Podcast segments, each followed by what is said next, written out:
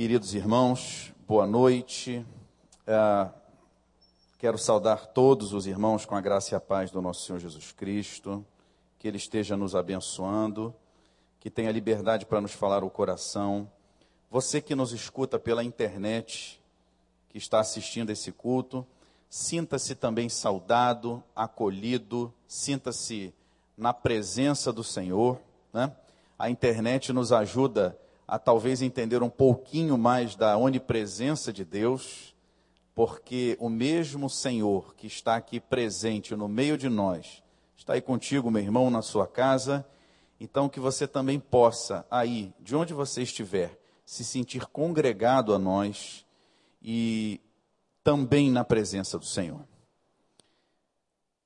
Gente, há um problema com as coisas que nos são óbvias são tão naturais, tão sedimentadas em nosso dia que não paramos um momento sequer para refletir sobre elas.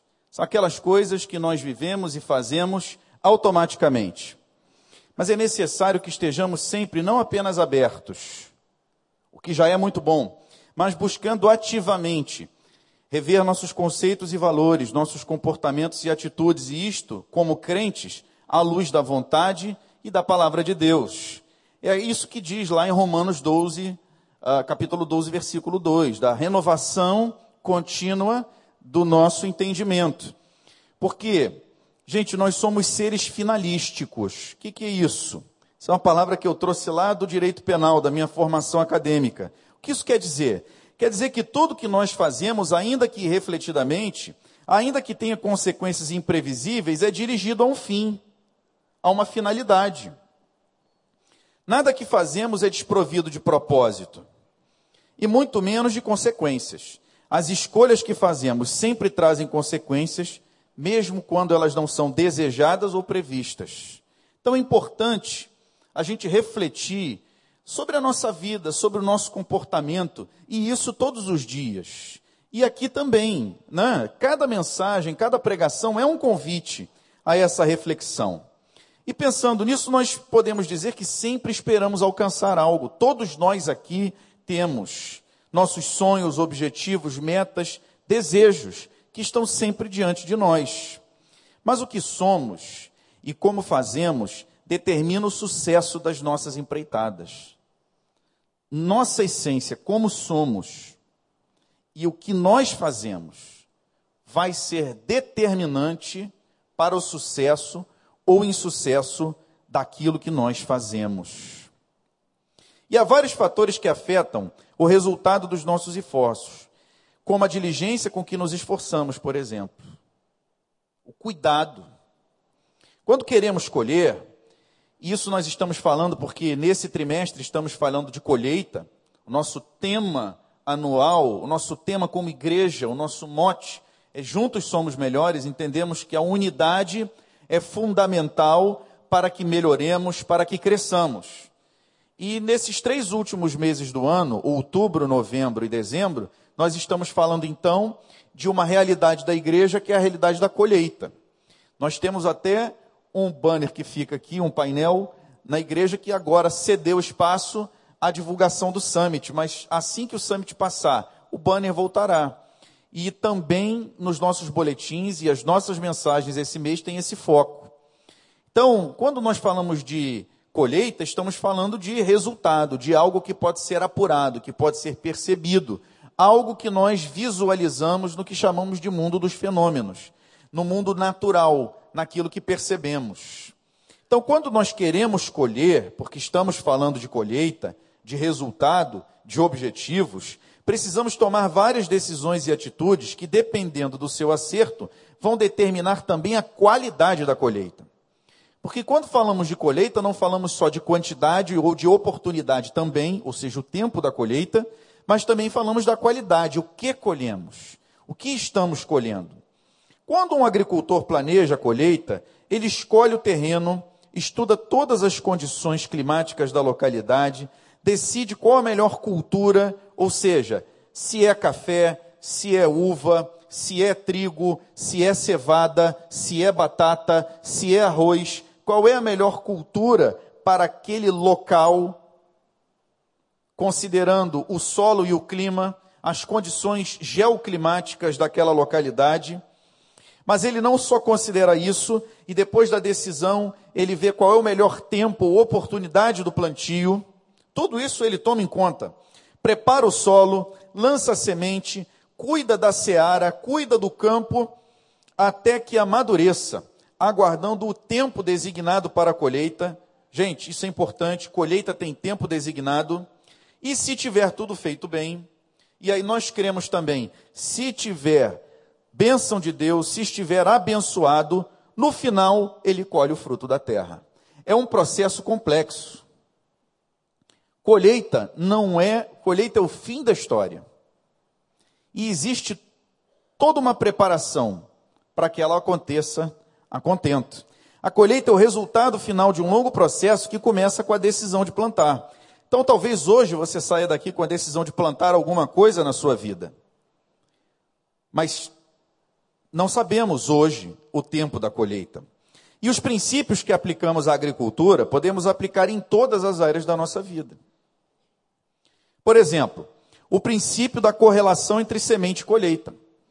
A Bíblia diz que Deus não se deixa zombar. O que o homem plantar, isso ele colherá. Ora, há uma correlação necessária entre o que plantamos e o que colhemos. Somos todos iguais. Por exemplo, se resistimos às pessoas, elas nos resistem. Se plantamos resistência, colhemos resistência. Se mostramos humildade e quebrantamento, normalmente recebemos humildade e quebrantamento de volta. Na física fala-se em ação e reação.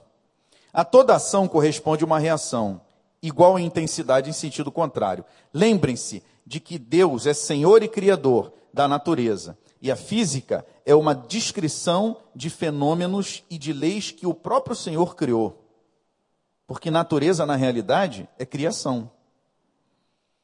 Precisamos nos lembrar que nunca conseguimos um retrato mental completo de nossa vida. Nunca conseguimos olhar a nossa vida e, e, e juntar todas as peças do quebra-cabeça. Isso nos traz uma grande dificuldade. Todas as circunstâncias que nos envolvem. Para entender que então nós não temos condições nem capacitação para compreender tudo o que nos acontece. Pedro, Jesus disse isso a Pedro. Você não vai entender o que eu estou fazendo agora. Há coisas, queridos, que hoje estão acontecendo na minha vida e na sua vida, que nós talvez só tenhamos entendimento. Talvez tenhamos um entendimento num tempo futuro. Mas de, que precisamos então lembrar que Deus necessariamente não quebranta o princípio da correlação, porque está na Sua palavra. O que nós plantamos em qualidade é isso que nós colhemos em qualidade. Se plantamos uva, colhemos uva. Jesus disse isso. Se plantamos espinhos, colhemos espinhos.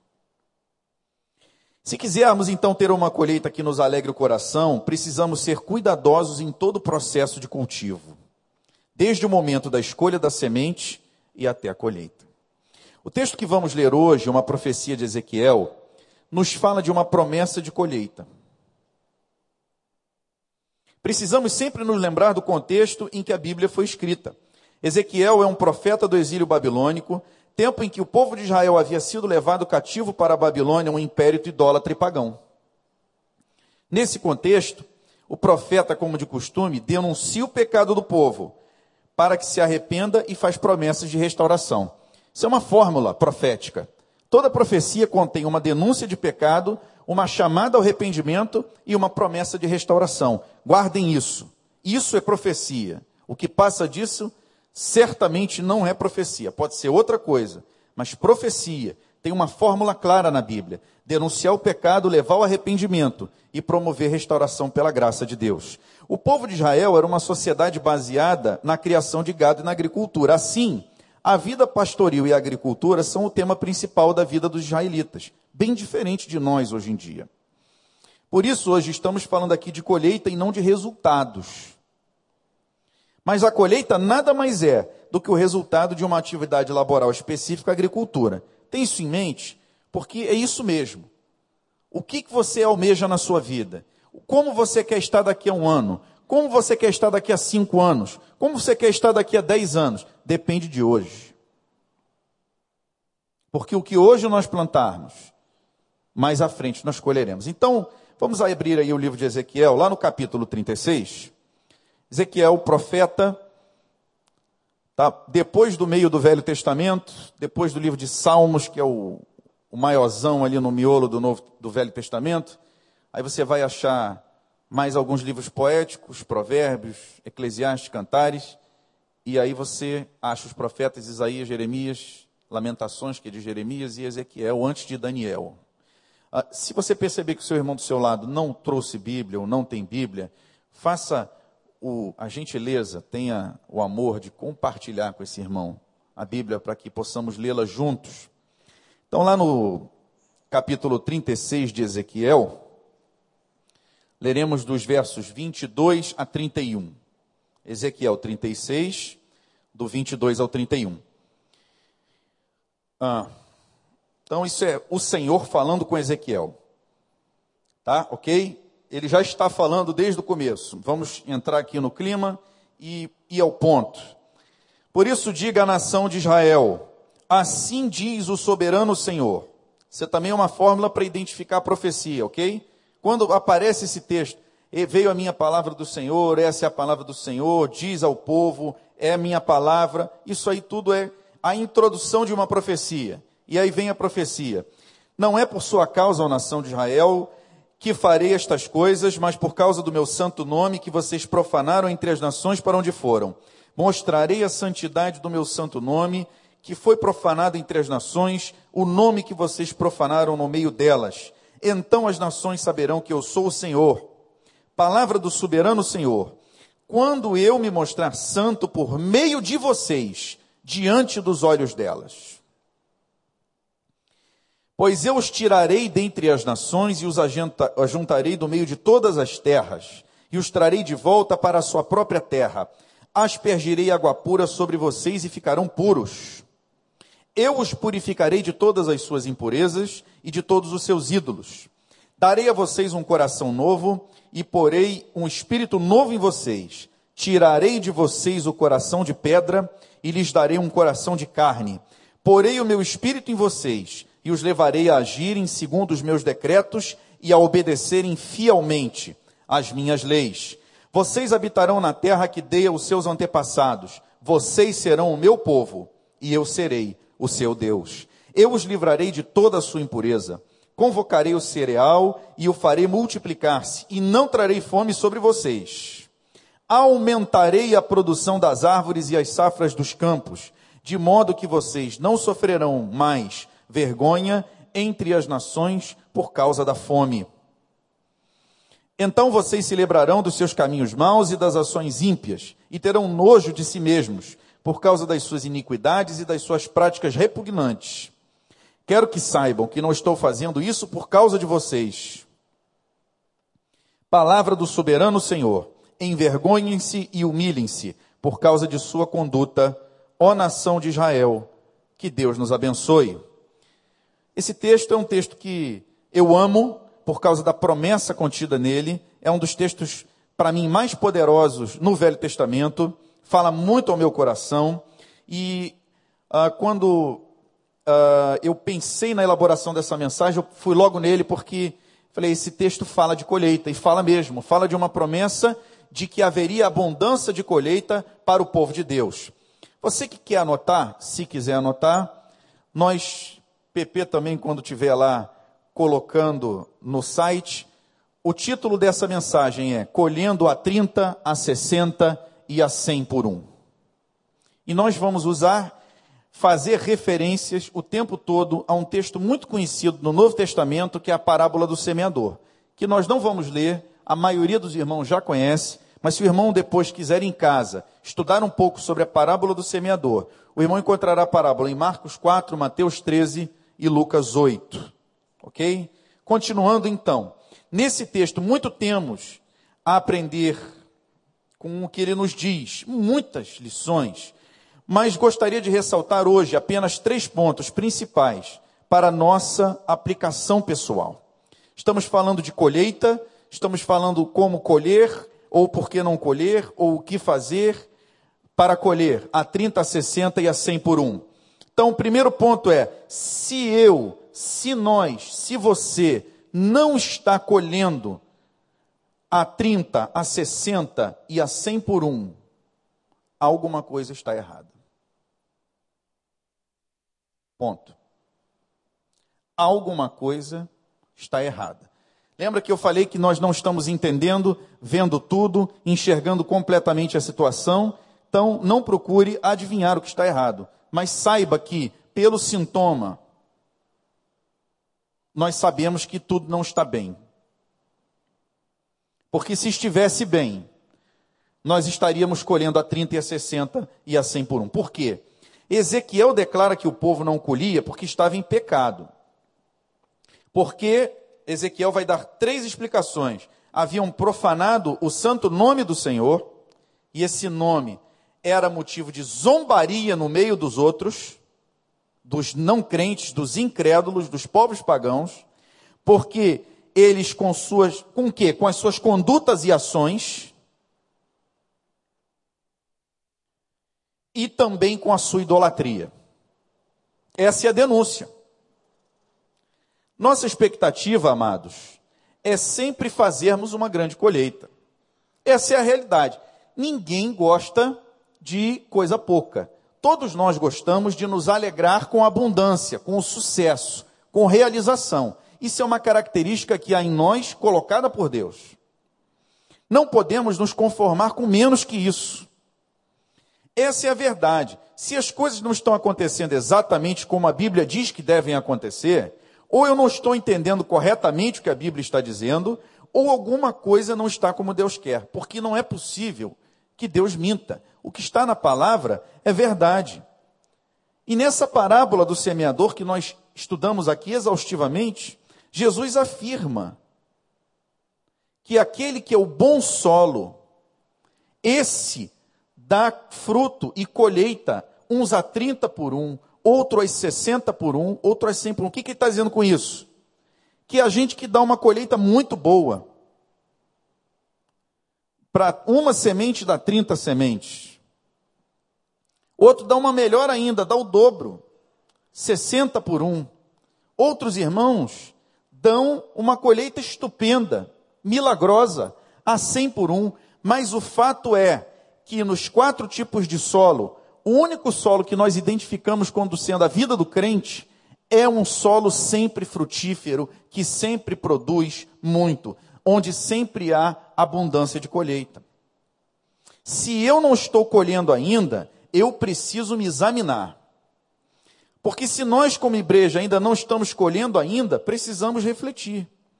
Eu não estou com isso querendo afirmar, meus irmãos, que há no meio de nós um anátema como o de Acã, que determinou a derrota do povo no cerco, quando eles estavam entrando antes de Jericó na cidade de Ai e foram derrotados pelos inimigos.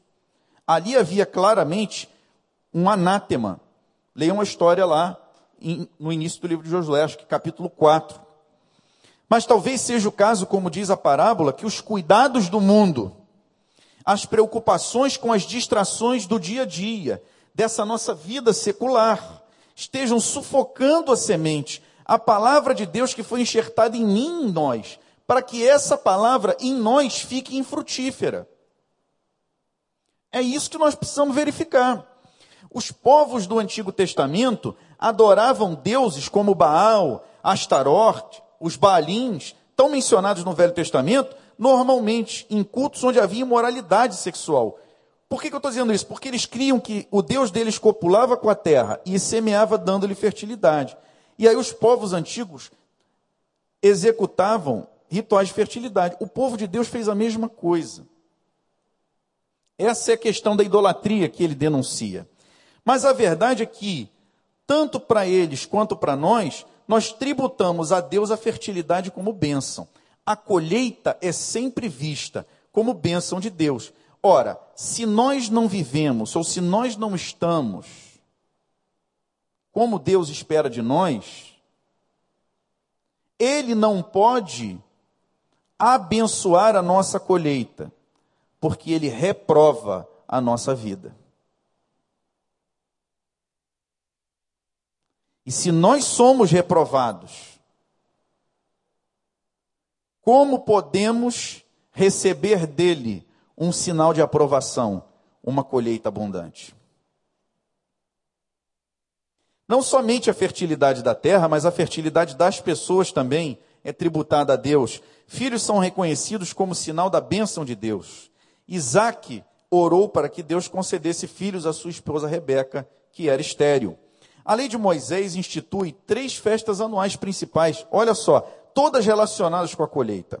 A festa da Páscoa dos Pães Asmos, relacionada com a libertação do povo, o Pentecoste, semanas ou primícias, que era o início da colheita, e a, cabana, a festa das cabanas, tabernáculos ou colheita, que era a festa do final da colheita. Naqueles dias, todos viviam em tendas de ramos e folhas, no tempo dos tabernáculos, da festa, para lembrar-se do tempo no deserto, quando Deus supria tudo sem a contribuição do esforço humano. Para lembrar e para reforçar que colheita, queridos, em primeiro lugar, depende do nosso relacionamento com Deus. É bênção de Deus.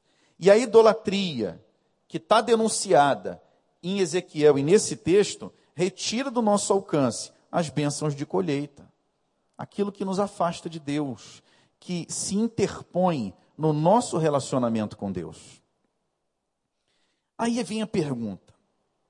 Pensando sobre isso, você consegue enxergar, querido, em você, não nas circunstâncias, mas dentro de você, na sua intimidade e particularidade, na sua essência, algo, aquilo que pode hoje estar fazendo com que a sua vida esteja infrutífera. É nesse sentido que nós precisamos nos examinar e reexaminar diariamente. Porque Deus tem sempre alguma coisa para moldar em mim, todos os dias. Eu tenho pedido muito a Ele para ser amigo dele, para caminhar com Ele, para andar na presença dele e ser perfeito, porque foi isso que ele disse para Abraão. E hoje é impressionante como a cada mau passo que eu dou como marido ou como pai, Deus me mostra na hora que eu errei.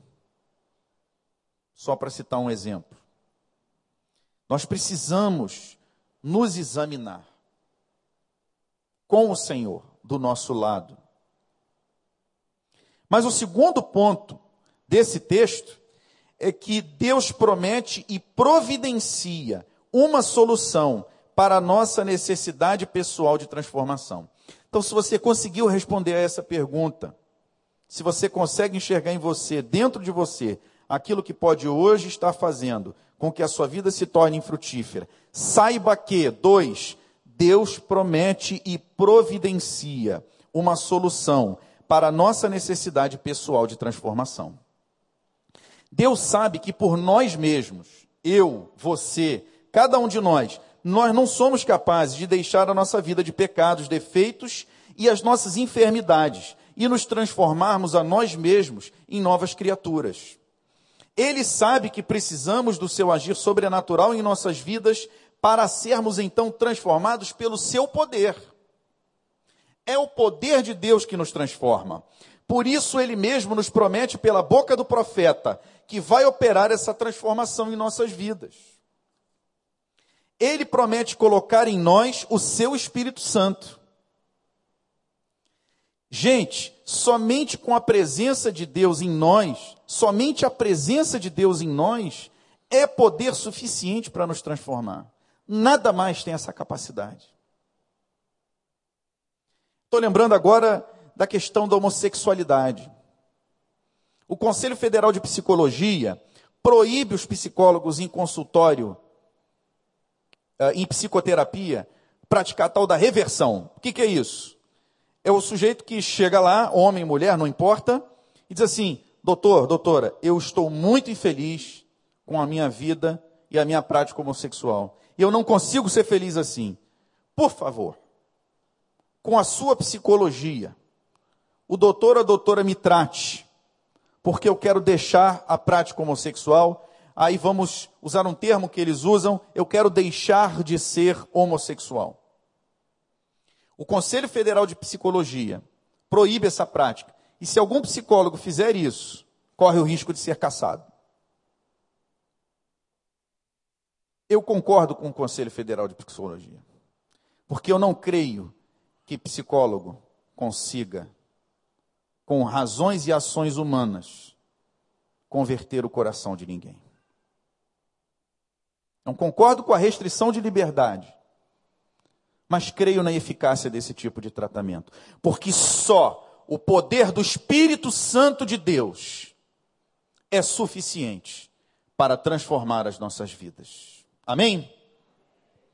O ser humano pode até condicionar seu comportamento, lutar com as suas enfermidades, mas só uma rendição incondicional ao Espírito de Deus nos dá o poder necessário para sermos transformados e curados. Somente o Espírito Santo de Deus.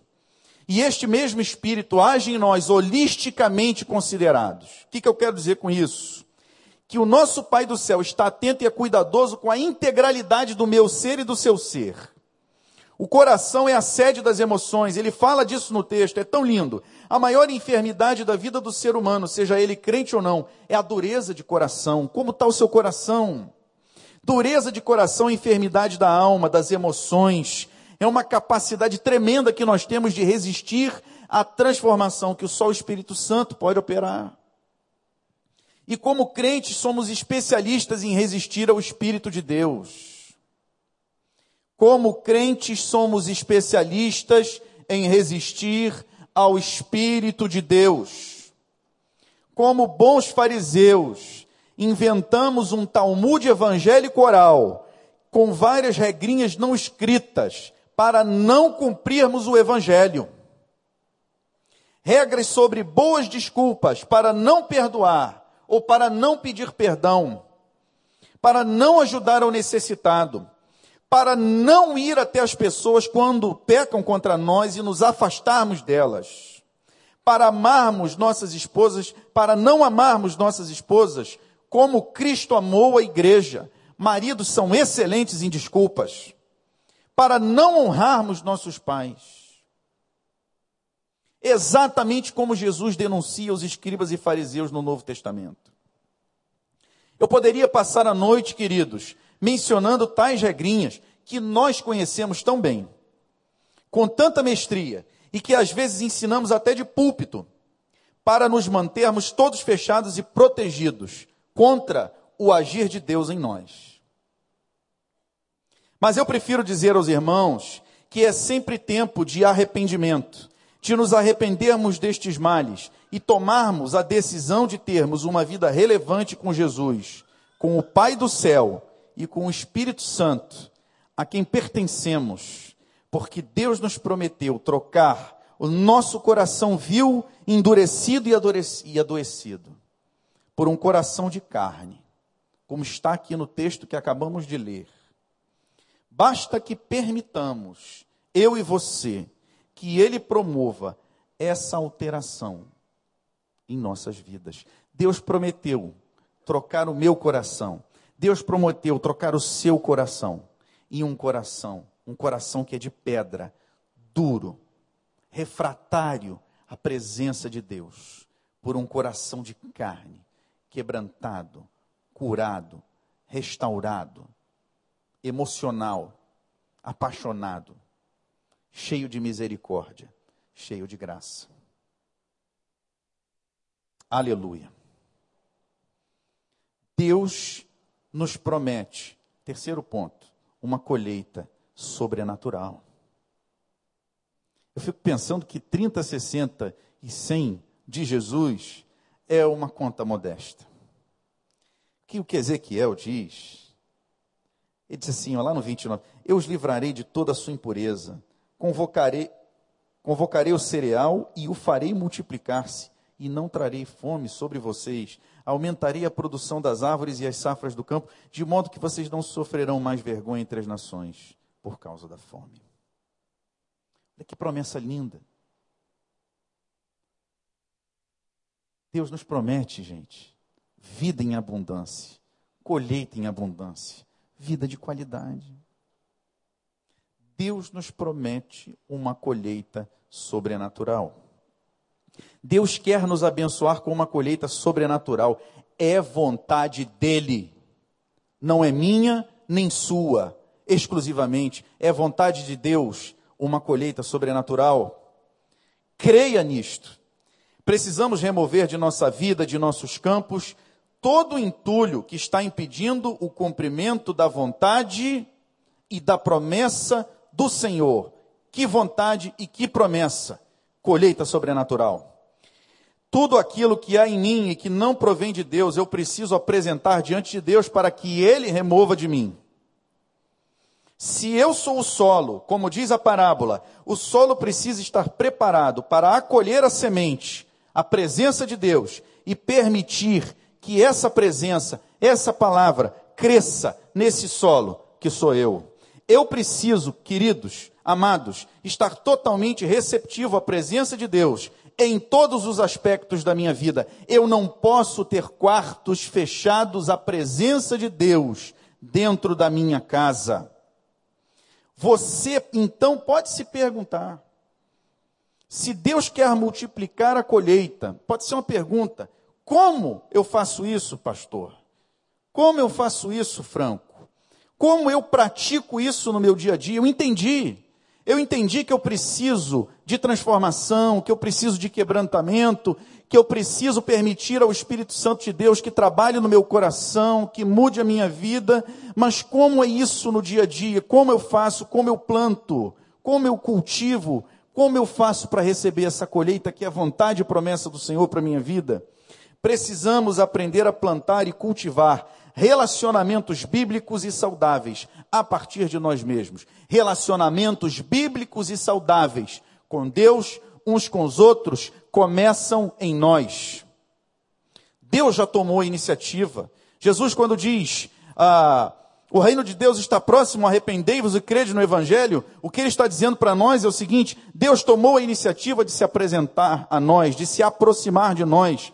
Quando diz lá em Isaías, que todo aquele que invocar o nome do Senhor será salvo, porque Ele está próximo. A ideia é de que é uma proximidade, Ele está ao nosso alcance. É uma proximidade geográfica. Significa que Ele não está vindo, mas significa que Ele já está presente e que Ele pode ser alcançado. Ora, se Deus já tomou a providência que Ele precisava tomar, agora cabe a mim, cabe a mim desenvolver, plantar e cultivar um relacionamento bíblico e saudável a partir de mim, com Ele e com meus irmãos, com o meu próximo, com aquele que está do meu lado, com aquele que o Senhor coloca do meu lado, não aquele que eu escolho para estar do meu lado.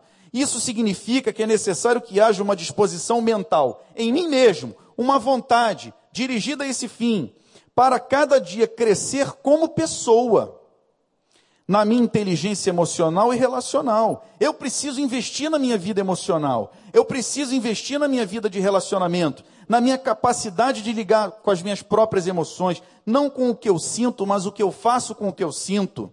E também em me relacionar com os outros. Não como os outros se relacionam comigo, mas como eu ajo, reajo, proajo, ajo proativamente em relação ao meu próximo, começando com o meu relacionamento com Deus e daí espraiando isso para todos os meus relacionamentos. É no relacionamento com Deus que somos espelhados. Deus é o nosso maior terapeuta. Ele nos mostra quem nós somos, está lá no Salmo 139. É no relacionamento com Deus que nos enxergamos em contraste com a santidade de Deus. É nos aproximando de Deus que Ele nos revela a nossa essência, nos mostra o que está e o que não está de acordo com a sua santidade. É nos aproximando de Deus cada dia, buscando sermos amigos dele, que estamos estarmos continuamente em sua presença. É nisso que somos cada dia confrontados com as áreas endurecidas dos nossos corações, com a sede das nossas emoções, com a nossa alma, e então somos voltados à sua imagem e semelhança. Outro dia, assistindo uma palestra, aprendi um pouco sobre uma palavra japonesa chamada kaizen. Kaizen traduzindo quer dizer melhoria. Só que kaizen para o japonês é um estilo de vida. Kaizen, gente, significa melhorar um pouquinho a cada dia, fazendo pequenos ajustes diários em direção ao nosso alvo. Então, se você tem um aparelhinho, por exemplo, eles deram um exemplo lá do Walkman. Você tem uma versão 1 do Walkman. Todo dia tem um Walkman, aquele mesmo Walkman tem uma versão atualizada que é um pouquinho melhor. Kaizen, cada dia um pouquinho melhor, cada dia crescendo. Isso significa investimento a cada dia. Não é possível estagnar na nossa vida. Presta atenção. É impossível você ficar, eu ficar estagnado. Ninguém para. Por quê? Se nós pararmos de fazer ajustes, de melhorar, nós acabamos é voltando ao passado, as coisas que já de, havíamos deixado e caímos. O que, que eu estou querendo dizer com isso, queridos? Que ou você investe na sua vida e ela cresce, ou você para de investir e ela diminui, ela cai, ela regride. A denúncia desse texto que nós lemos é o pecado do povo e a sua dureza de coração resistência à presença de Deus, que fazem com que Deus seja impedido de abençoar a colheita.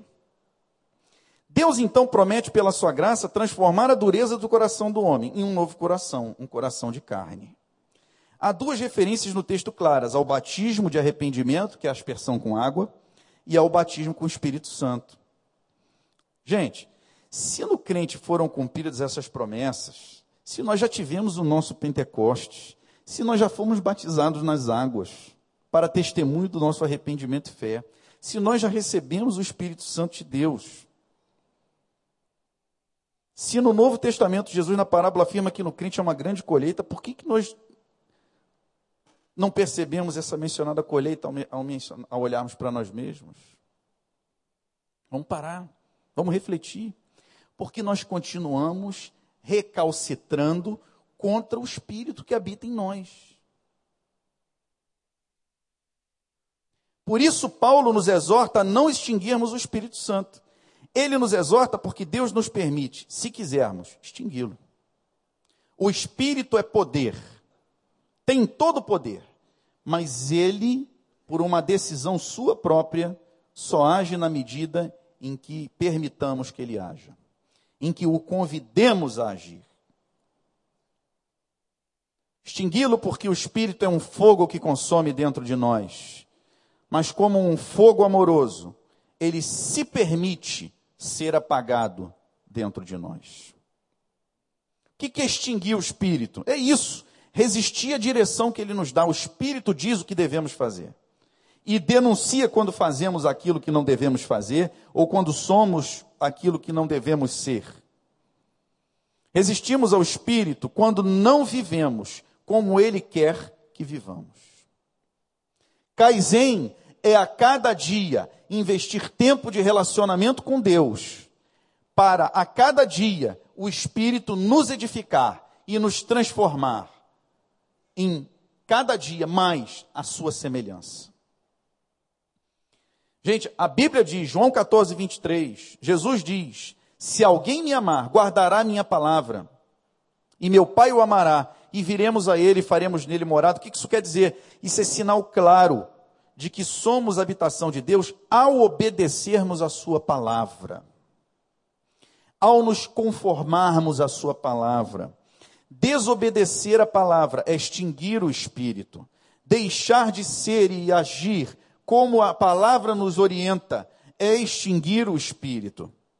Assim como especialistas que somos, quando criamos nossas próprias regras para deixar de cumprir a palavra de Deus, extinguimos o espírito com o nosso Talmud evangélico. Tal como nossos parentes, os judeus, sempre fizeram. E Deus denunciou através dos profetas e, finalmente, através do seu filho Jesus. Somos especialistas em negar, racionalizar e justificar nossa obstinação em extinguir o espírito que habita em nós, mas não pode frutificar porque não o permitimos. De fato, negamos ação ao Espírito em nossos relacionamentos.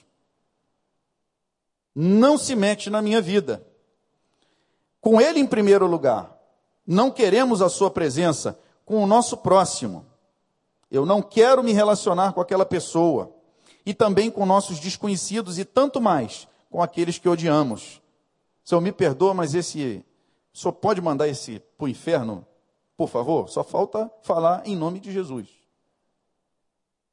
É isso mesmo, aqueles que odiamos, precisamos confessar os nossos ódios, senão Deus não tem como tratar. Porque nos permitimos odiar aqueles que julgamos nos terem feito mal e desobedecemos a ordem de amar. Kaizen é todos os dias revermos cada uma de nossas ações e intenções diante de Deus. Ações e intenções. e melhorarmos cada dia um pouquinho nossa comunhão com Ele, cultivando Sua presença em nossas emoções e em nossas atitudes. Coração de carne. Porque todos saberão que vocês são meus discípulos, se tiverem amor uns pelos outros. Todos sabem que somos discípulos de Jesus. Se não sabem, é porque não temos amado com esse amor que Jesus nos mandou amar. Não tem colheita. Porque não somos reconhecidos como discípulos de Jesus? Porque negamos ao Espírito que habita em nós o amarmos uns aos outros e também a nossos inimigos. E para não nos sentirmos responsáveis, criamos inúmeras regras humanas para negar eficácia ao mandado de Deus. É, meus irmãos.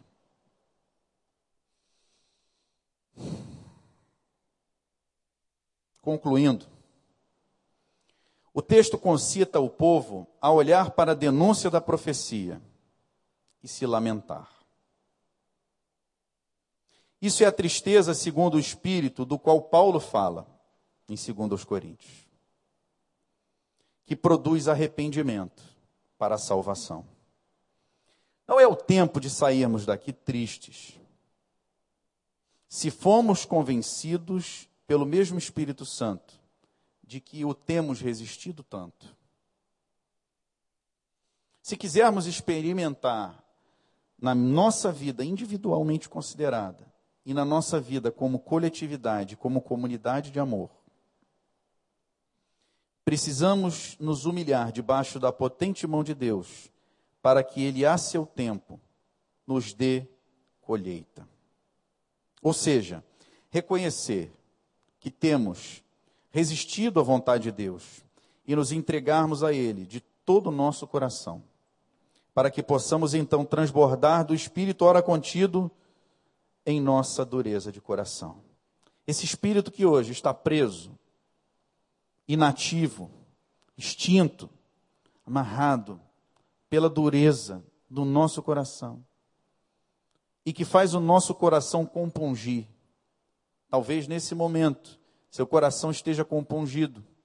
O que esse espírito, na verdade, quer é liberdade para trabalhar na nossa vida, na minha e na sua, no nosso coração, para que com essa liberdade ele extravase do coração e invada todo o nosso ser e transborde para o nosso próximo.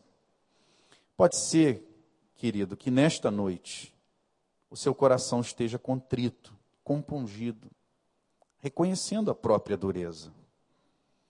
E aí eu me lembro, eu não tenho como me lembrar do discurso de Pedro, lá em Atos, quando, depois de pregar de maneira simples e rasteira sobre a salvação que há em Cristo Jesus, ele ouve então do povo a seguinte pergunta: O que faremos nós então? E agora? Vou assim para casa? Hoje é tempo de arrependimento. Não só para você que está aqui nesse recinto, mas para você que ouve essa mensagem através da internet ou gravada no tempo designado. Se o Espírito convenceu você da necessidade de mudança de vida, se você quer um coração de carne, como está prometido em Ezequiel 36. Se você quer convidar esse mesmo Espírito para que suavemente, todos os dias, Kaizen, todos os dias, mudar aquilo que durante anos você não tem sido capaz de mudar. Eu tenho muitas enfermidades, queridos, emocionais, muitas questões. Já fui a terapeuta e que eu descobri assim, essas ferramentas me ajudaram a entender muitas coisas. Mas também entender que só o poder de Deus, só o Espírito Santo pode, tem todo o poder para mudar aquilo que eu não consigo mudar. Você entendeu isso? Então, nós estamos numa música aqui sendo ministrada, instrumental, nós vamos cantar para encerrar esse culto. Mas eu quero te convidar então. Eu vou descer E nós vamos orar. Se você quer mudar aquilo que durante anos você não tem sido capaz de mudar, se você quer convidar esse espírito para que ele suavemente promova diariamente essa mudança, se o seu coração está contrito e compungido, enquanto o ministério de louvor ministra esse cântico, quero convidar você a vir aqui à frente comigo, para que nós nos ajoelhemos e oremos. Vamos orar juntos. Você e eu, entregando as nossas vidas, reconhecendo nossa dureza de coração, nossa necessidade de mudança e nossa dependência total e absoluta do Espírito Santo de Deus. Você se coloca de pé, pode vir aqui. Eu estou vindo aqui. Não é para te ajudar também, vai ajudar, mas eu preciso também. E eu quero chamar você para vir aqui comigo, para a gente orar juntos. Então se levanta. Pode vir. Nós vamos orar juntos aqui. Estamos, vamos cantar, irmão Robson. Pode vir. Eu só peço uma coisa. Se você está com o teu coração contrito, compungido, apertado, não permaneça aí. Vem aqui para frente. Aqui é lugar de entrega. Aqui nós vamos orar. Pode vir. Não endureça seu coração. E tudo Não endureça. que há em mim, entrego meu viver por a ti, meu rei. Meus sonhos rendo a ti e meus direitos dou.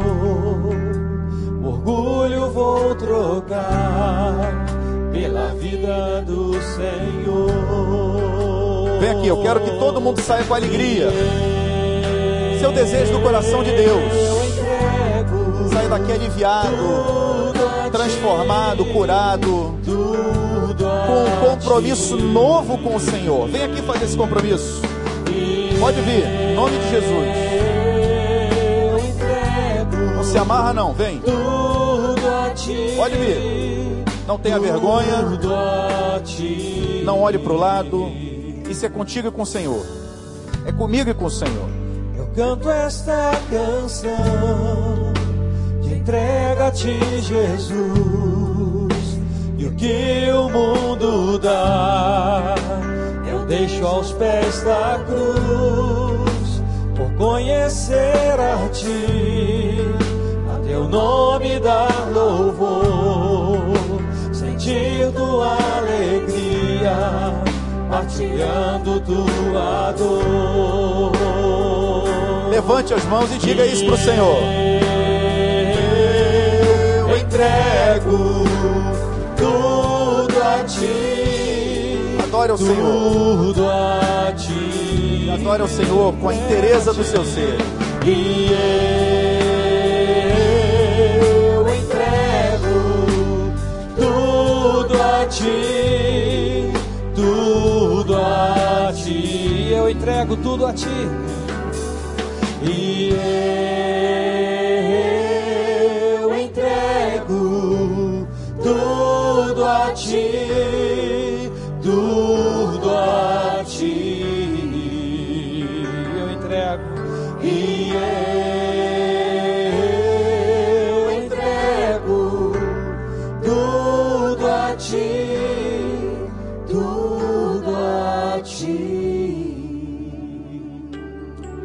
Quiser agora, nós vamos depois voltar cantando ainda, mas vamos orar nesse momento. Fique à vontade, se você está de pé e quiser continuar de pé, pode continuar sentado, mas se você quiser se ajoelhar, vamos nos colocar de joelhos, aqueles que quiserem.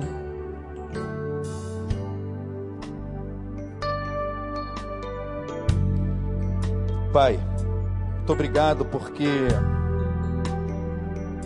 Pai, nós te louvamos porque o Senhor é tão bom que o Senhor nos ama com um amor tão grande que é incompreensível para nós. Às vezes, eu hoje estava chorando ali, lembrando de como o Senhor tem cuidado de mim. Eu me lembrei do dia que eu coloquei os pés nessa igreja pela primeira vez. Me lembrei de como o Senhor tem cuidado de mim, da minha família, minhas filhas, minha esposa, meu casamento, todo, tanto cuidado o Senhor tem me cercado. Obrigado por esse cuidado. Obrigado pelo teu amor com que o Senhor nos envolve. Obrigado, Pai. Obrigado porque todo dia é tempo de arrependimento, é tempo em que o Senhor nos mostra as nossas falhas, os erros, nos corrige rumos e eis aqui diante de ti um povo quebrantado, Pai, um povo que aceita o desafio de ser transformado pelo poder do teu Espírito Santo. É isso que hoje foi pregado.